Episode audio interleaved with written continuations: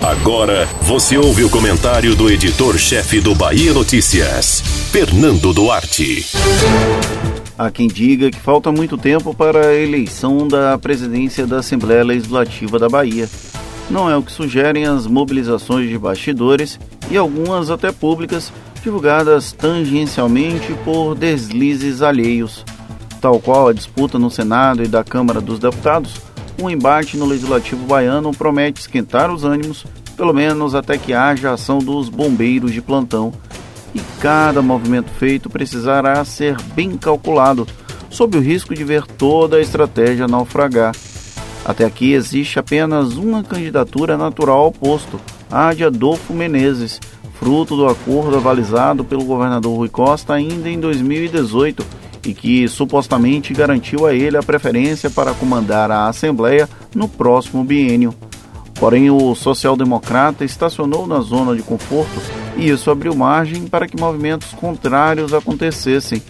A própria tentativa fracassada, admitamos, de Nelson Leal se reeleger nasceu desse vácuo deixado por Menezes.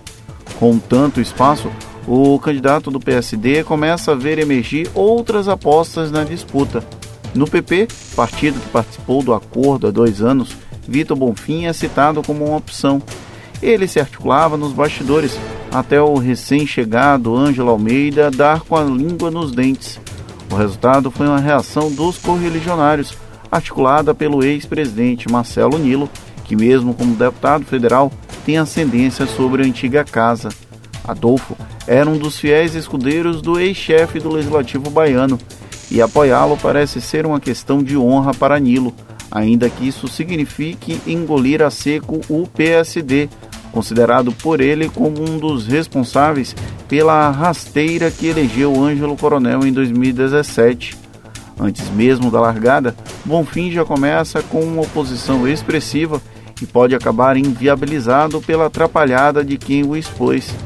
Talvez isso permita o surgimento de outros azarões, a exemplo de Fabrício Falcão, cujo nome também circulou nos bastidores.